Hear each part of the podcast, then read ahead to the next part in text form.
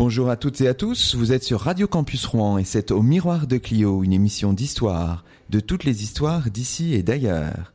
À la réalisation Amélie Griot, au micro Luc Dérault.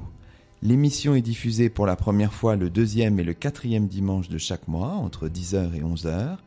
Elle est disponible à l'écoute et peut être téléchargée sur notre page dédiée sur le site de la radio radiocampusrouen.fr. Et vous pouvez réagir au déroulement, au contenu de cette émission, en nous retrouvant sur Twitter avec le mot-clé au miroir de Clio.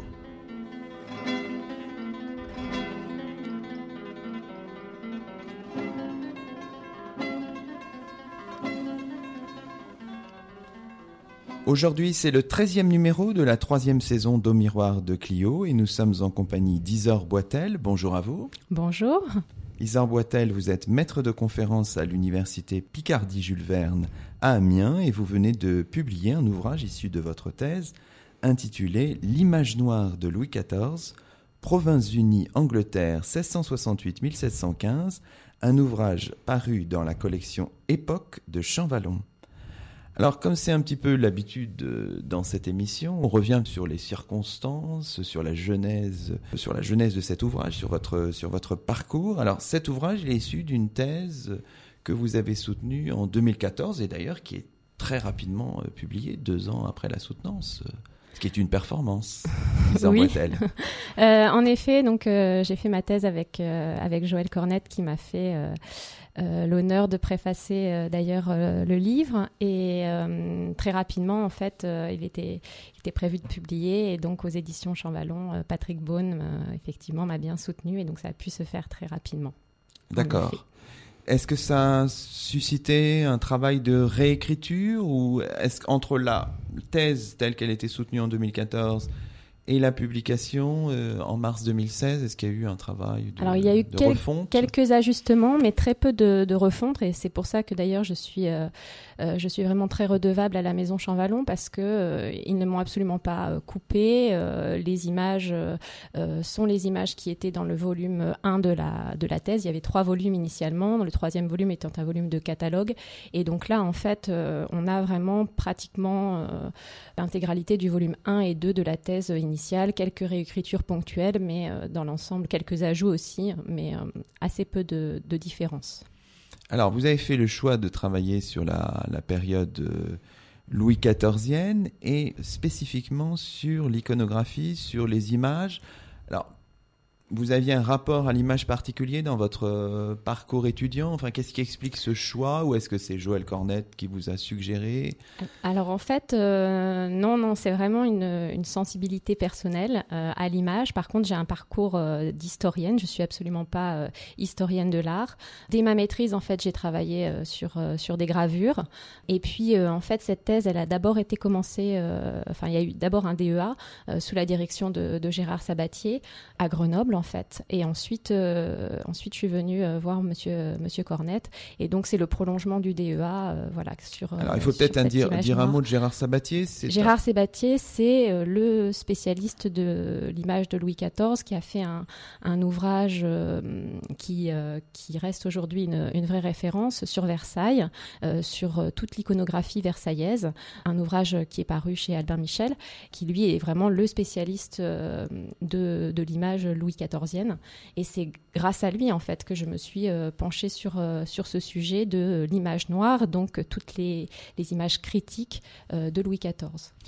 Les historiens sont en France peut-être, je ne sais pas si c'est exactement comme ça ailleurs, mais ne sont pas forcément très sensibilisés à l'iconographie. C'est quelque chose sur lequel on fait souvent euh, l'impasse, Isor Boitel. Donc ça demande quand même une espèce de maîtrise, y compris du vocabulaire. Euh, ben, oui, là, j'avoue m'être euh, mettre un petit peu formé sur le, sur le tas grâce à des lectures. bon, aujourd'hui, il y a quand même un, certain nombre d'historiens qui commencent à, travailler sur ce sujet. Déjà depuis quelques années, Annie Duprat est l'une des spécialistes. Elle était d'ailleurs dans mon jury de thèse et je l'avais déjà rencontrée plusieurs fois auparavant. Il commence à y avoir des manuels aussi, un certain nombre de, publications depuis une dizaine d'années sur les analyses d'images. Donc ça devient un sujet qui est quand même plus à la mode.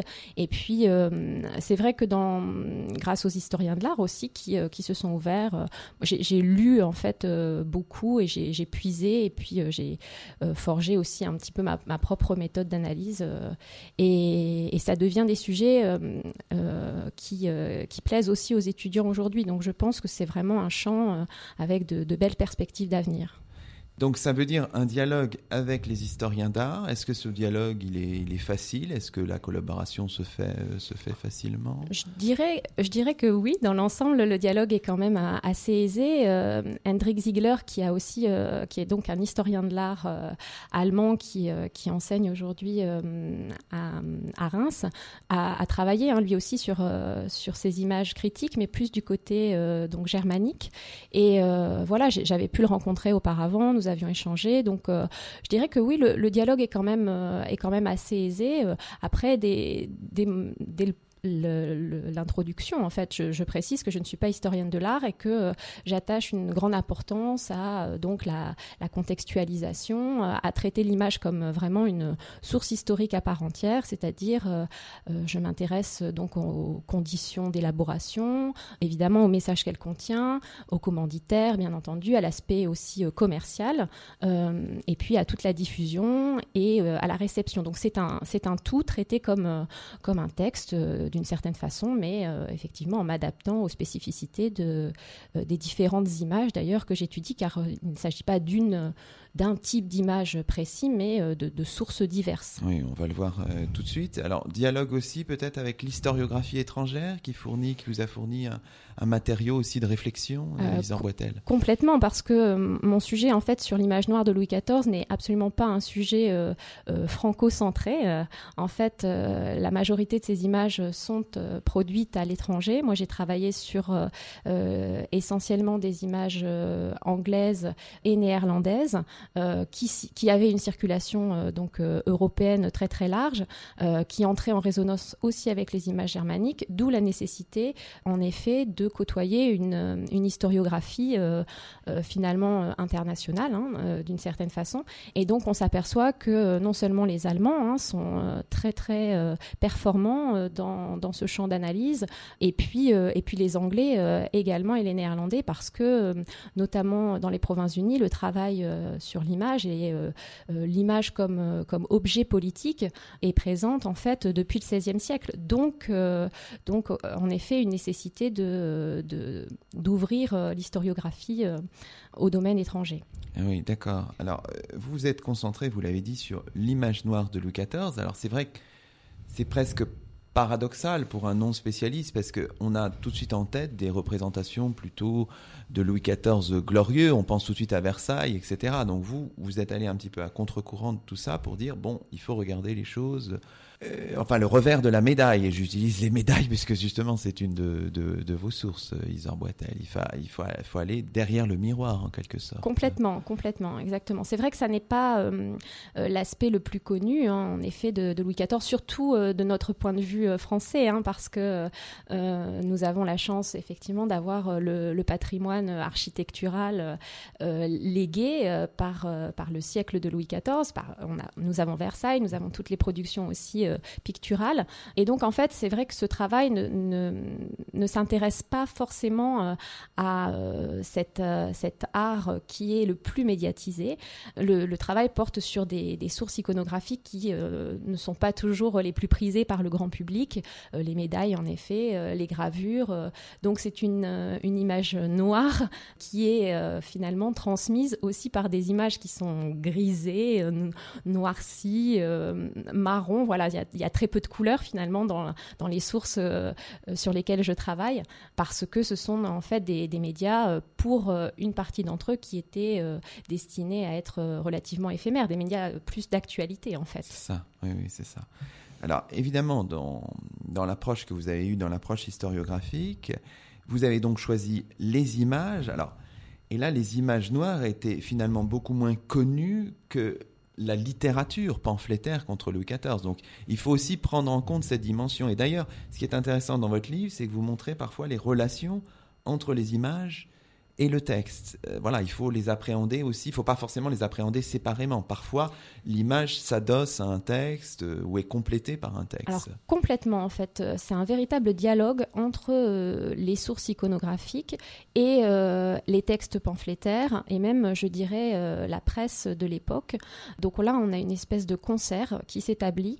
ces, ces, images, d'ailleurs, pour pour euh, la majorité d'entre elles, comportent du texte, euh, que ce soit des gravures qui sont donc euh, légendées, qui peuvent contenir un poème, un dialogue, voire même des extraits d'un pamphlet.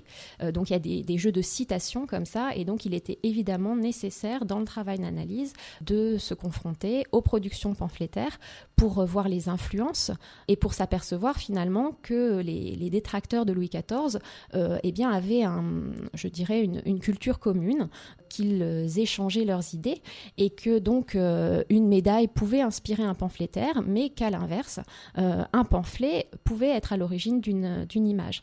Et donc avec comme ça des, effets de, en effet, d'échange qui sont très intéressants et pas toujours évidents à, déceler. Cette euh, comment dire littérature pamphlétaire, elle, elle avait été relativement, enfin, elle a été relativement bien étudiée, même s'il y a encore des travaux à faire parce qu'en fait c'est extrêmement abondant. Mais c'est que euh, les travaux euh, de Pierre Bonnet euh, pour la France, de Nicole Ferrier-Cavrivière aussi m'ont beaucoup aidé. Et puis, euh, et puis aussi les analyses sur les domaines étrangers, notamment sur les Provinces-Unies. Peter Van Malsen avait travaillé sur les pamphlets néerlandais. Il y a également des auteurs néerlandais aujourd'hui qui ont publié là-dessus. Donc voilà, j'ai lu non seulement les sources pamphlétaires, mais aussi les travaux d'analyse d'historiens pour justement confronter avec ce matériau iconographique.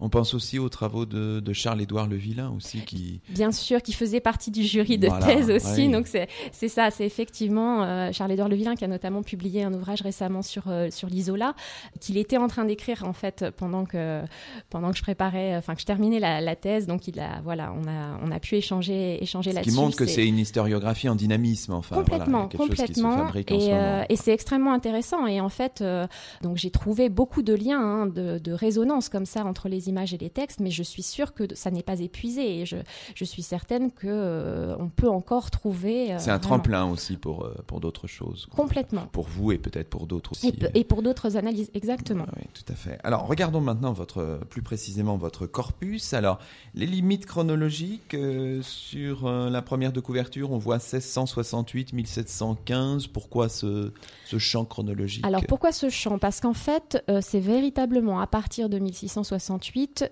68 qu'apparaît une image noire de Louis XIV qui euh, commence à prendre de l'ampleur. En fait, euh, donc on a, retenu euh, la guerre de dévolution, voilà, dans la mesure où ces images sont produites à l'étranger, et c'est à partir donc du début de la guerre de dévolution, 1667, que Louis XIV commence à être connu, hein, tout simplement, sur la scène internationale pour son rôle international, parce qu'avant, évidemment, il est connu, mais on, voilà, on l'admire, mais on ne craint pas encore véritablement. Donc il n'y a pas d'image noire à proprement parler forgé euh, à l'échelle européenne avant cette date-là.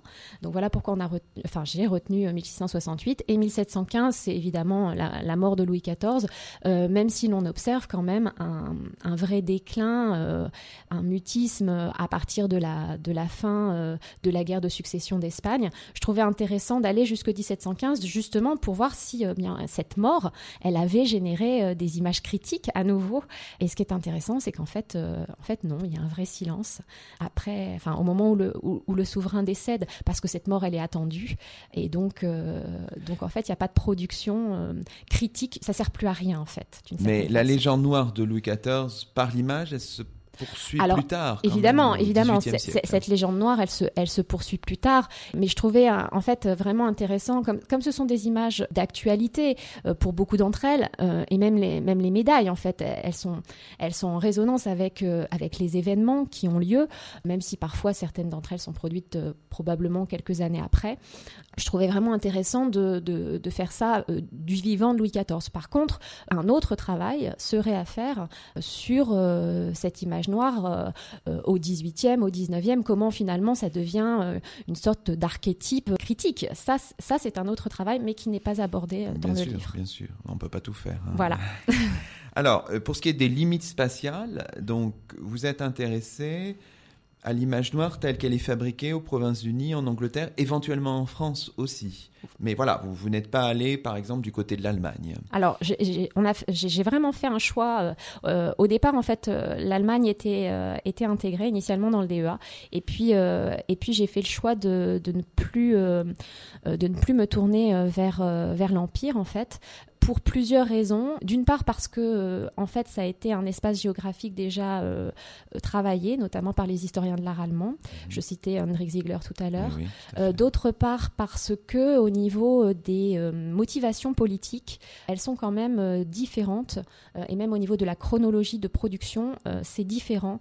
donc il y a moins de cohérence avec le couple formé par l'Angleterre et les Provinces-Unies qui véritablement à partir de 1688 ont des intérêts politiques communs puisque euh, Guillaume d'Orange, euh, donc euh, prince de Nassau, enfin voilà, à la tête de la maison de, Nassau, se retrouve appelé par quelques parlementaires et débarque en Angleterre pour devenir Guillaume III d'Angleterre. Donc là, on va avoir une convergence d'intérêts politiques qui perdure même après avec, avec Anne Ier et qui tente à décliner à la fin de la guerre de succession d'Espagne. Donc dans la mesure où il y avait véritable intérêt commun, où ce sont aussi euh, de puissances maritimes, euh, de puissances commerciales. Enfin voilà, il y, avait des vrais enjeux et des vrais échanges euh, au niveau des artistes, au niveau des images aussi, parce que le, principal émetteur, ce sont les Néerlandais. le principal émetteur et producteur.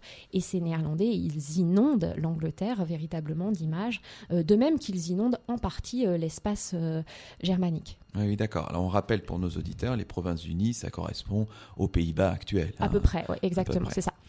Alors, euh, regardons précisément euh, le corpus que vous avez utilisé. C'est majoritairement euh, des estampes, mais il y a aussi des médailles, des pions de tric-trac, d'autres objets. Enfin voilà, c'est un corpus que vous avez voulu quand même assez hétéroclite, même si les estampes et les médailles en constituent le socle. Oui, en fait, j'ai essayé de chercher, chercher partout. En fait, le, vrai défi, euh, c'est qu'il n'y avait pas euh, véritablement de, euh, de lieu de rassemblement de l'image noire de Louis XIV. Donc, j'ai j'ai fait des investigations un petit peu partout et, je ne me suis finalement interdit aucun support. Donc voilà, c'est pour ça que ça peut paraître hétéroclite. En réalité, ce, qui est, intéressant, c'est qu'effectivement, ce sont les, productions gravées qui dominent largement le corpus, puisqu'il euh, y en a euh, donc 216, 216 hein, estampes euh, différentes, je précise, hein, il ne s'agit pas de, redites, parfois avec des, légères différentes, mais, différences, pardon, mais elles, sont, elles sont toutes différentes. Ensuite, des médailles, 90 quand même, médailles critiques modernes, ce qui est beaucoup et qu'on a conservé, parce qu'il y en a une partie très probablement hein, qui ont disparu. et puis après, de voir comment ça pouvait être décliné effectivement sur des supports un peu plus rares et qui très probablement pour certains d'entre eux euh, ont complètement euh, euh, finalement n'ont pas été préservés. c'est le cas des cartes à jouer par exemple parce que par définition ces cartes à jouer ben, elles servent à jouer.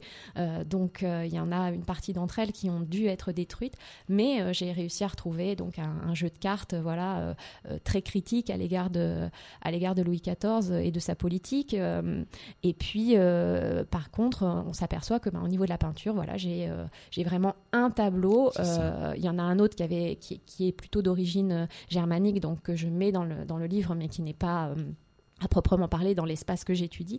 Euh, mais voilà, et on comprend pourquoi aussi la peinture ne sert pas vraiment à critiquer, parce que l'objectif de ces critiques, c'est quand même d'avoir une diffusion auprès des élites. Alors le tableau, c'est le tableau de Louis Chéron, c'est ça Oui, exactement. Qui est conservé à la bibliothèque de la Société de l'histoire du protestantisme français. Donc, ça. Euh, qui n'était pas si connu que ça hein, finalement. Non, euh, en fait. Euh, dont l'analyse n'est pas si facile que ça. L'analyse est compliquée parce qu'il y a plusieurs, il y a plusieurs pistes. Louis XIV est complètement méconnaissable en fait. Hein. Ça, il est, il est chaud avec des, enfin complètement déformé. Le visage n'est pas reconnaissable du tout. Donc il faut vraiment savoir. L'efficacité pamphlétaire du tableau, elle reste oui, ça, reste très mystérieux et en plus c'est un tableau qui est inspiré euh, euh, d'un autre tableau de, de Zucchero. Enfin voilà, donc c'est vraiment, euh, c'est vraiment un, tableau assez compliqué pour pour les érudits. Enfin voilà, là c'est vraiment de, du domaine de, l'amusement des élites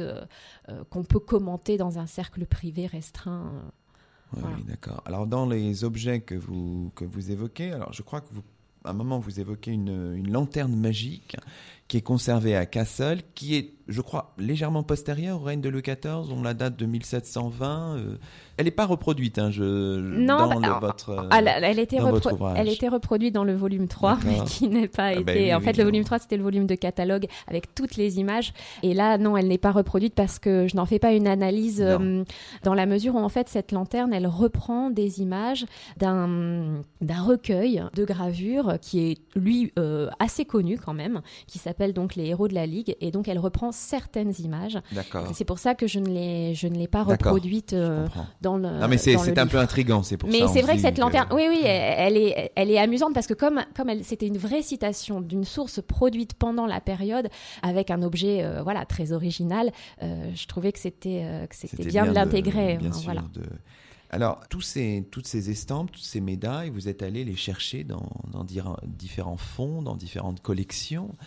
Et euh, notamment, alors la Bibliothèque nationale de France, c'est un gisement documentaire important, mais aussi vous êtes allé à euh, Amsterdam au Rijksmuseum euh, alors, Oui, j'ai commencé euh, en effet euh, d'abord par euh, ce qu'on pouvait trouver en France, hein, ça, paraît logique. Donc à la Bibliothèque nationale, au département des médailles d'une part, aux estampes, à la réserve des imprimés aussi. Et puis ensuite, donc j'ai effectivement j'ai bougé, j'ai eu la chance d'avoir une bourse pour passer un an à la Maison française d'Oxford. Donc je suis allée en Angleterre, j'ai pu aller au British Museum. Enfin voilà, j'ai eu la possibilité d'avoir accès à davantage de sources. Et puis j'ai aussi été aux Et en fait, euh, au cours des, années de recherche, le gros avantage que j'ai eu, c'est qu'il y a eu l'ouverture de numérisation massive des sources, en fait. Et du coup, euh, j'ai pu avoir accès aussi, euh, comme ça, à des sources de plus en plus numérisées. Là, en, fait, en l'espace de 4-5 ans, il y a une véritable politique d'ouverture. à Amsterdam, notamment. À Amsterdam, notamment. Il y a le, site du Rich Museum est, magnifique, avec une qualité, surtout en ligne, et euh, oui, euh, là, la, BNF a fait des efforts récemment, mais il y a encore, euh, il y a encore du, travail à, du travail à faire pour s'aligner sur les néerlandais, c'est sûr. Donc là, pour étudier tout ça, ça, ça, vous, ça vous a aidé à constituer ce corpus, à confronter les documents. Enfin, vraiment... Exactement, exactement. Sachant que voilà, ces images, pour certaines de ces gravures, on a des exemplaires. Elles, elles existent encore pour certaines en plusieurs exemplaires et il y en a même aux États-Unis. Enfin voilà, donc euh, avec parfois des, petites différences euh, euh, d'une version à l'autre. Donc ça aussi c'est très intéressant de voir de voir les, évolutions, les seconds tirages. Ça donne aussi une idée du nombre d'exemplaires potentiels qu'il y a pu avoir. Donc c'est vrai que toute cette numérisation pour le chercheur aujourd'hui et surtout le chercheur qui travaille sur des images, c'est extrêmement précieux. Bon, bah, très bien. Écoutez, euh, Isard Boitel, avant de poursuivre cette euh, conversation, on va marquer une première pause dans cette émission et on va le faire en compagnie. Hein. Le 14 est à l'honneur aujourd'hui, en compagnie de Jean-Baptiste Lully. C'est Alceste, le deuxième air, Les démons, un morceau de 1674 sur Radio Campus 3.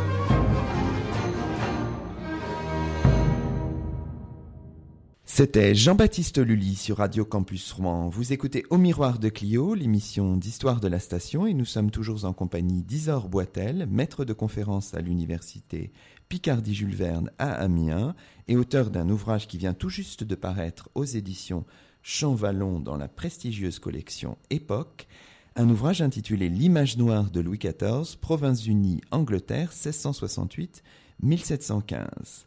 Alors, Isor Boitel, on a évoqué le, corpus sur lequel vous avez travaillé pendant plusieurs années. On comprend aussi la difficulté de confronter tous ces documents, le temps que ça prend. Hein. On le répète euh, au fil des émissions au Miroir de Clio, mais euh, les historiens ont besoin souvent de, beaucoup de temps. Alors, il faut bien dire que ces images noires, ces images hostiles au pouvoir royal, évidemment, elles ne datent pas de Louis XIV, hein, précisons-le pour nos auditeurs. Il y a toute une histoire finalement de la production iconographique euh, contestataire euh, au XVIIe siècle, au XVIe siècle euh, déjà, il faut le dire. Hein. Exactement, en fait. On peut, euh, on peut observer euh, dès le XVIe siècle une utilisation de l'image à des fins politiques et ou religieuses, notamment au moment de la diffusion de la réforme. Et puis, donc, on, s'aperçoit aussi que l'image est, utilisée dans les Pays-Bas espagnols quand ces Pays-Bas sont en opposition avec justement le pouvoir espagnol d'où cette guerre d'indépendance qui déchire les Pays-Bas pendant euh, le XVIe siècle et qui aboutit donc à l'indépendance des Provinces-Unies. Et là, l'image est très utile pour critiquer euh, justement ce pouvoir espagnol. Ces images, elles sont aussi utilisées en, France. Hein. dès le XVIe siècle, on commence à avoir des images politiques pas simplement à des fins euh, de, communication euh, positive pour les souverains, mais également euh, à, des, à des fins critiques. on peut penser évidemment à Henri III, hein, qui a fait l'objet d'ailleurs d'une belle étude par Annie Duprat hein, sur, sur ces images critiques satiriques d'Henri III. Donc voilà, c'est un, un outil qui a déjà servi depuis longtemps pour critiquer soit les souverains, soit les ministres. Dans les Mazarinades, il y a quelques images il y en a assez peu, euh, mais il y en a. Donc 16e, euh, 17e siècle, c'est déjà... Euh, Alors, vous êtes soucieuse dans votre livre de, de, rappeler ça et de faire parfois des, des confrontations entre deux documents qui appartiennent à des époques différentes. C'est pour montrer qu'il y a finalement un vocabulaire iconographique qui se perpétue, même euh, si les contextes sont différents euh, dans les, dans les époques, dans les siècles. Je trouvais en effet très intéressant de montrer qu'il y avait une continuité euh, dans la satire, qui d'ailleurs est perceptible jusqu'à aujourd'hui dans le, dans le dessin de presse, enfin, voilà, il y a, ou dans la caricature qui existe actuellement.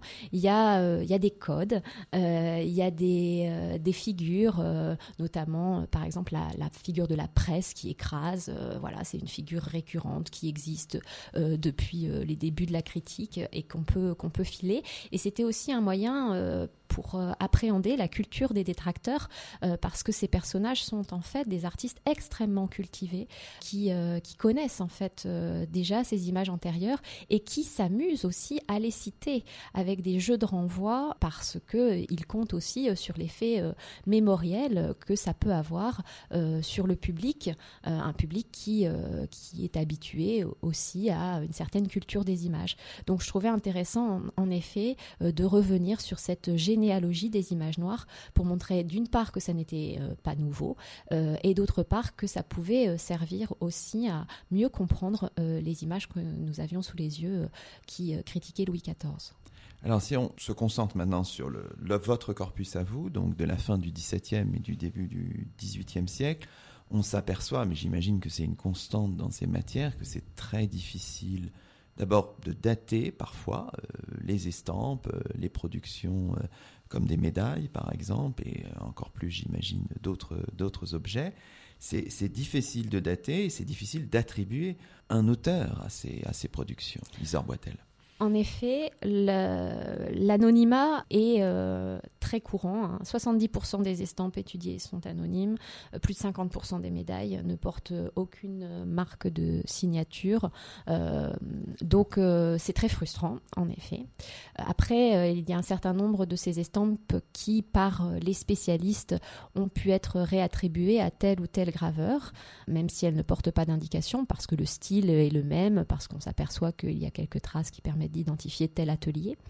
Mais voilà, l'anonymat est vraiment l'élément le plus courant. Et puis, d'autre part, l'absence de date, ce qui fait que d'ailleurs, ces images, qu'il s'agisse des médailles ou qu'il s'agisse des estampes ou même des cartes à jouer, enfin des pions de trick-track, euh, sont toutes en fait référencées par rapport à l'événement représenté, enfin l'un des événements ou l'événement principal représenté, et pas du tout par rapport à la, à la date de, création euh, euh, réelle. Donc en fait, il y a un vrai défi. Ça ne veut pas dire que l'historien est démuni face à cela, parce qu'il y a des possibilités pour déceler la date. Parfois, il y a même une marque de datation laissée par un collectionneur euh, pointilleux qui euh, nous a indiqué la date d'achat de l'image. Euh, donc pour nous, ça c'est extrêmement précieux.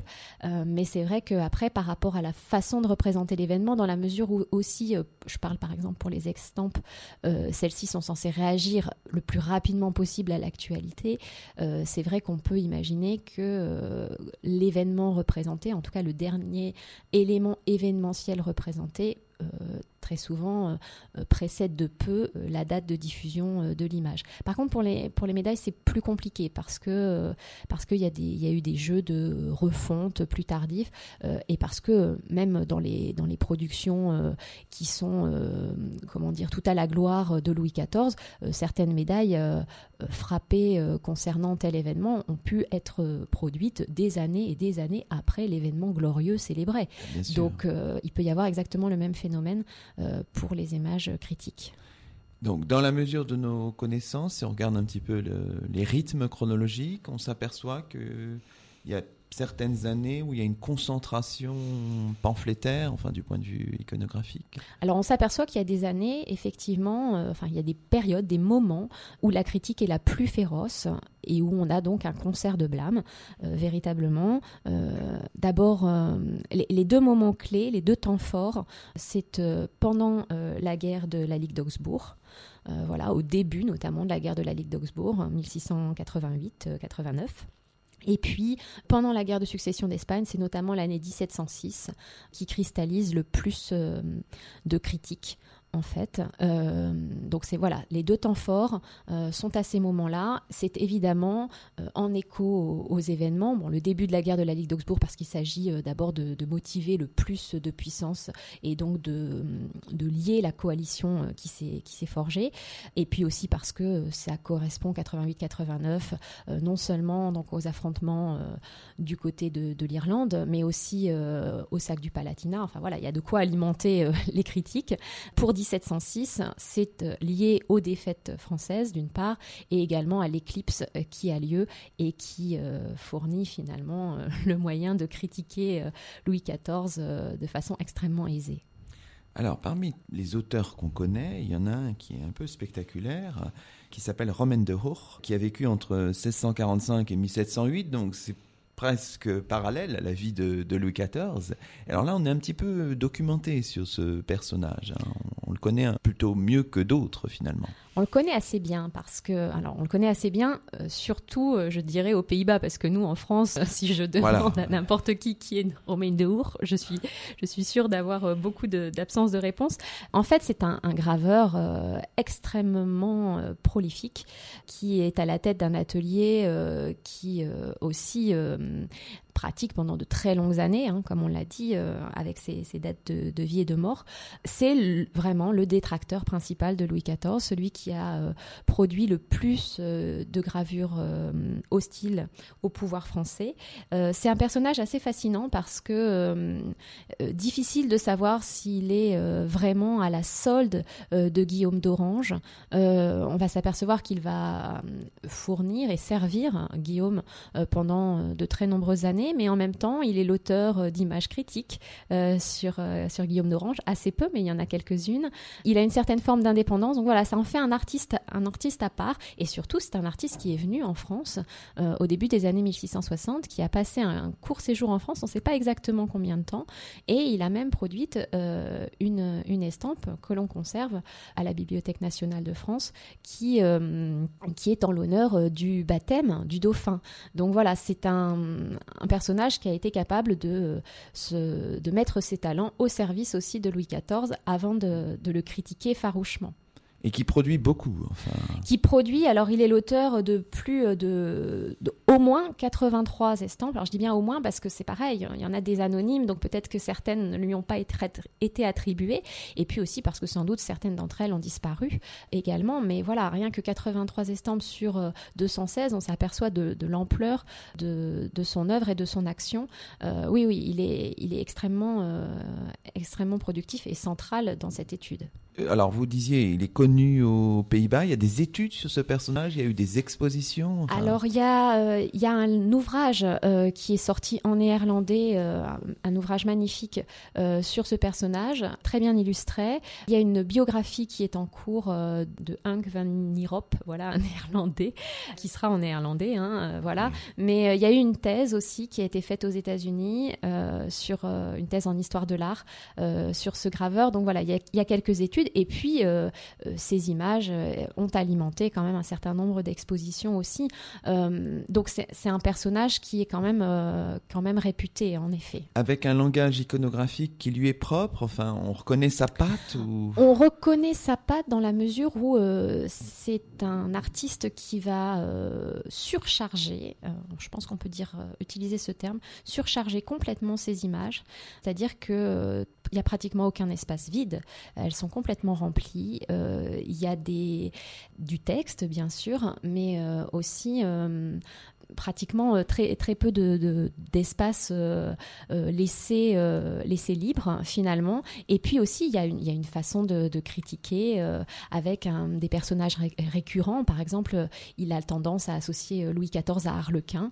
Et donc, on va avoir une série produite pendant la, la guerre de la Ligue d'Augsbourg qui, comme ça, sur plusieurs images, eh bien, fait le parallèle entre Louis XIV et Harlequin. Et donc là, même si la série est anonyme, ou alors même s'il utilise des pseudonymes pour certaines images de cette série, on sait très bien que c'est sa patte et que c'est lui, euh, puisque de toute façon, il y a exactement le même genre de procédé. Alors, continuons un petit peu dans ces remarques d'ordre général et intéressons-nous à à la diffusion, alors là c'est une question qui est pour l'historien assez épineuse en fait. Euh, comment mesurer la diffusion de telle ou telle estampe? C'est très difficile. Alors c'est très difficile parce que euh, on n'a pas d'informations sur le nombre de tirages. Malheureusement, euh, même si voilà Romain de Hour il est identifié, on sait pas, on n'a pas de, de cahier dans lequel il a spécifié. Voilà, j'ai tiré à tant d'exemplaires telle image. Donc voilà, il y a énormément d'incertitudes. Ce qui fait que finalement, eh bien, euh, on va émettre des hypothèses euh, et puis on va quand même, à partir de telle référence dans euh, telle par exemple mémoire de contemporains ou alors grâce aux collectionneurs aussi de l'époque, eh bien pouvoir savoir que telle image a voyagé par exemple jusque euh, jusqu'en Allemagne, voire euh, que peut-être tel autre a franchi euh, l'Atlantique pour aller jusqu'aux États-Unis à l'époque. Donc voilà, mais en fait c'est vraiment très ponctuel. C'est ça qui est frustrant dans la, dans la diffusion, c'est que finalement, bien c'est uniquement des éléments grâce à la recherche qu'on peut, qu'on peut trouver. Des procédures judiciaires aussi peut-être Alors il y a finalement, là j'ai été très déçue parce que c'est ce que je me suis dit au début, je me suis dit, et notamment pour les productions françaises, je me suis dit, je vais peut-être trouver des graveurs arrêtés, etc. Et en fait c'est extrêmement décevant. Euh, il y, a assez peu de choses. En fait, on s'aperçoit que euh, dans les archives de la Bastille, il y a un cas, le baron de Puechmec, qui, euh, qui est arrêté, donc qui est un, étranger, hein, en fait, soupçonné d'espionnage. Et en fait, c'est d'ailleurs pour ça qu'il est arrêté. Et il est en possession d'estampes critiques. Donc, il est interrogé. Et puis, bon, finalement, les, les, images sont saisies et et on lui demande de, quitter la France. Il n'y a, pas, a pas plus d'embêtement que cela. Mais euh, voilà, on s'aperçoit quand même que le pouvoir royal euh, est hostile et en même temps, cette attitude, qui peut être donc une attitude hostile, euh, elle peut être relativement clémente à l'égard de proches de Louis XIV. On sait que le jardinier André Le Nôtre possédait des médailles critiques. On sait que la Palatine également en possède. Voilà, donc au sein même de Versailles, ces images circulent. le roi en a connaissance. Il le tolère de certaines personnes. Par contre, c'est interdit de les vendre. Donc, euh, euh, il peut y avoir des saisies. Alors, pour, pour les livres notamment, hein, on, a quand même quelques informations sur des, pamphlets, des pamphlets illustrés qui ont pu être saisis. Mais euh, sur les gravures, finalement, les archives judiciaires se, se révèlent très décevantes de ce point de vue-là. Eh bien, écoutez, on va marquer, je pense, une deuxième pause, puisque l'émission passe très vite. Et on va le faire en compagnie de Henry Purcell. C'est Cold Song, un morceau ici réinterprété de manière très contemporaine par Ariel Dombal sur Radio Campus Rouen.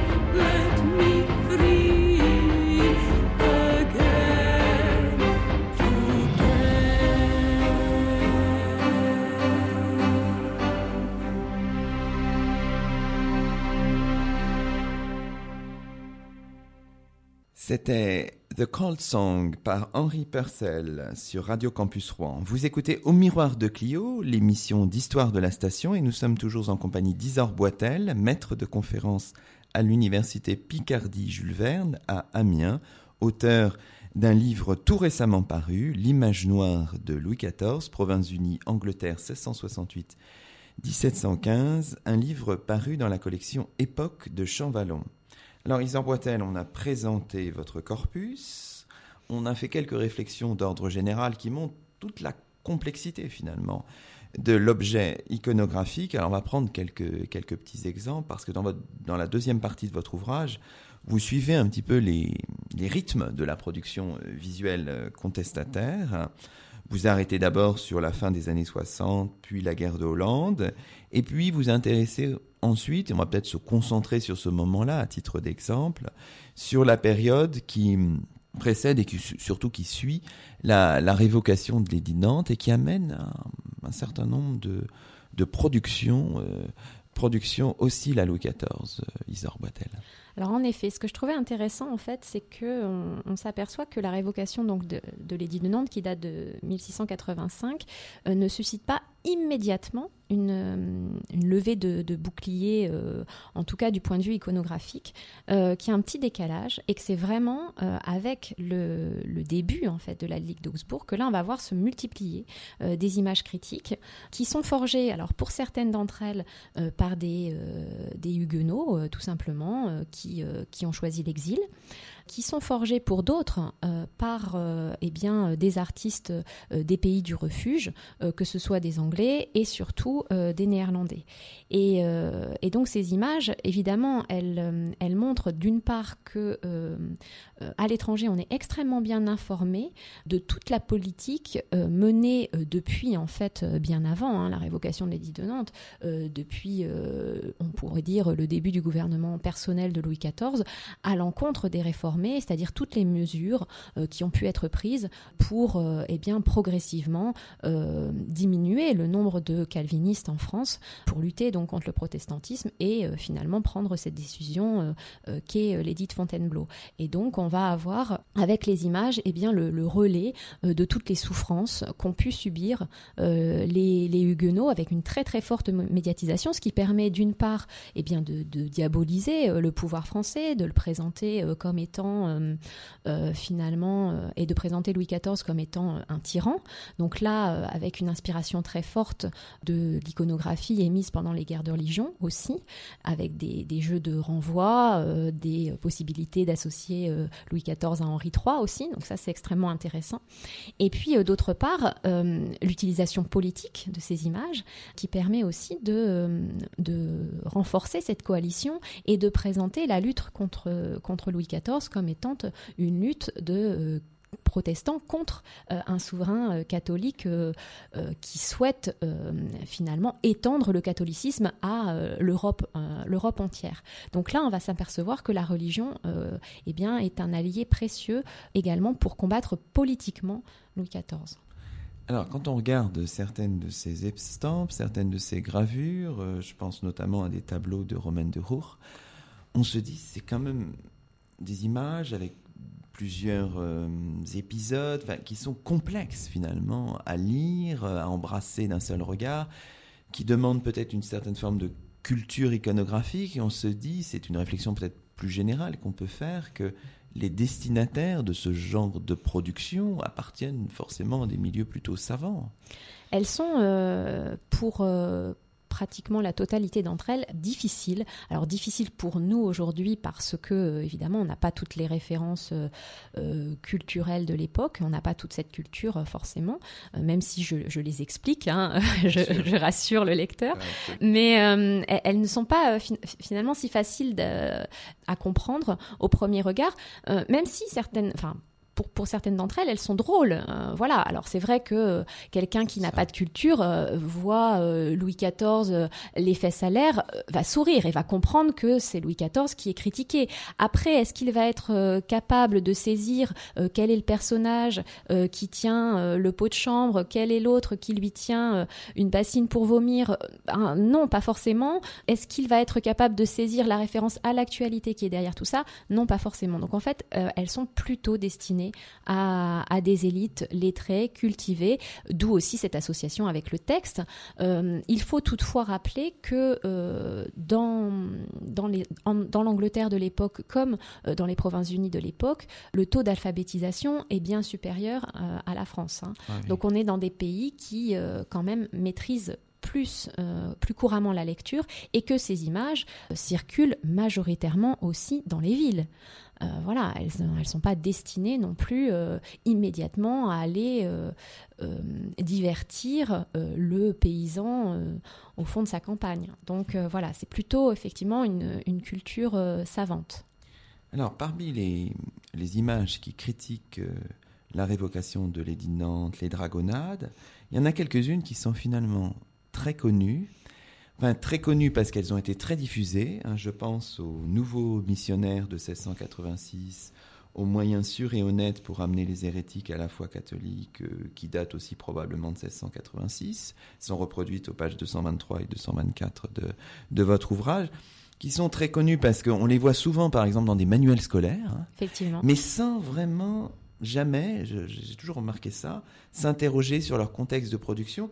Elles sont un petit peu intrigantes parce que elles ont été euh, retravaillées au 19e siècle ou coloriées Qu'est-ce qui, s'est passé autour de ces deux images assez Oui, c'est ça, en fait. Donc effectivement, c'est des images qui sont, qui sont très connues, euh, mais en fait elles ont été, euh, elles ont été euh, tirées, en tout cas pour les exemplaires que l'on conserve à la Bibliothèque nationale, au 19e siècle par euh, Godefroy euh, Engelmann.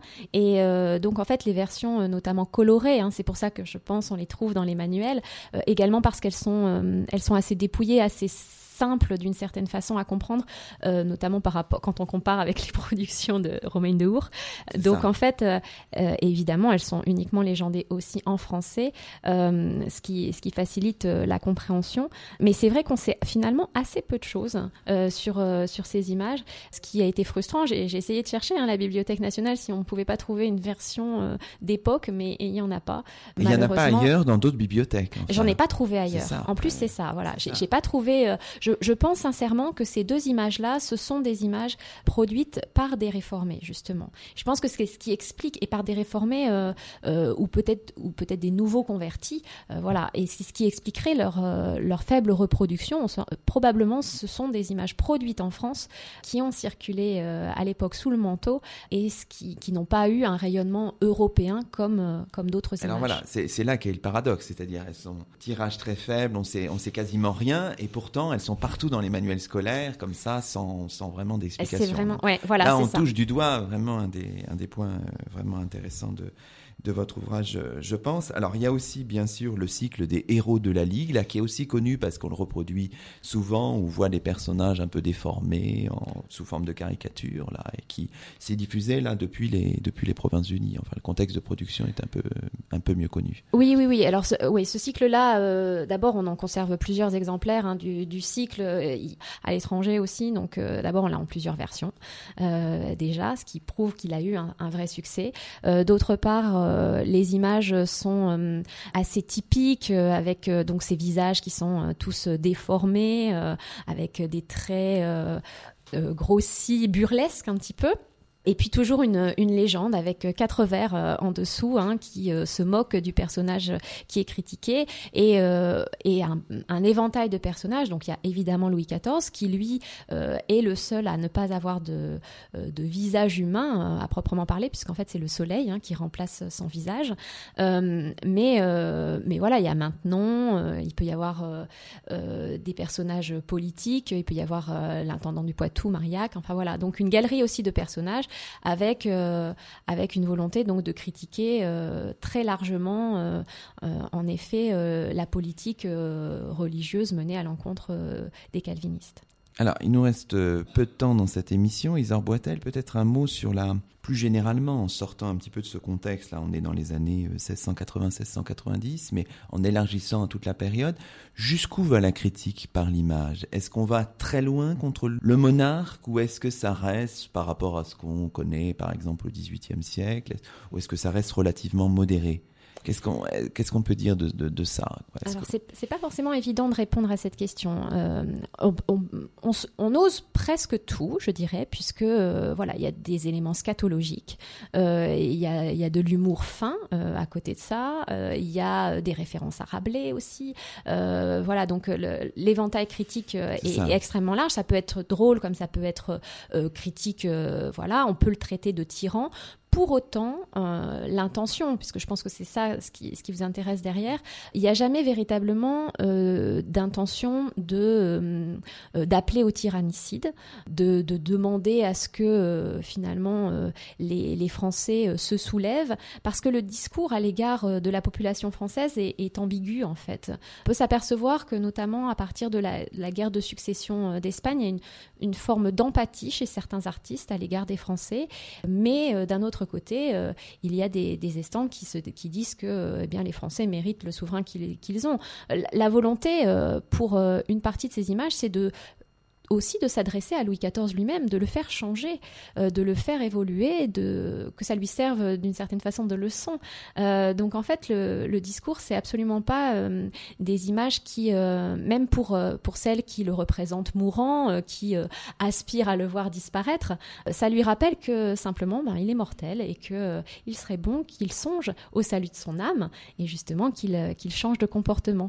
Mais certes, elles vont servir à motiver les soldats, euh, peut-être euh, quelques soldats qui auraient euh, la possibilité de, voir certaines de ces images, surtout à motiver en fait les élites qui financent la guerre, notamment je pense en Angleterre, hein, parce qu'en fait l'objectif de toute une partie de cette iconographie, c'est de permettre au roi anglais de mener la politique belliqueuse qu'il entend mener. Hein. En Angleterre, la différence par rapport à la France, c'est que eh bien on ne peut pas lever des impôts comme ça de façon régulière. Donc voilà il y a, un vrai enjeu.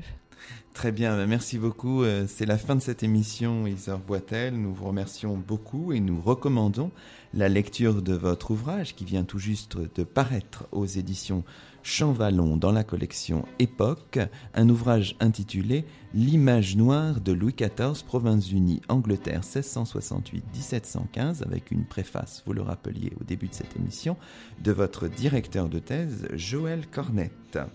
C'est ainsi que se termine le 13e numéro de la troisième saison d'Au Miroir de Clio. À très bientôt pour de nouvelles découvertes sur Radio Campus Rouen.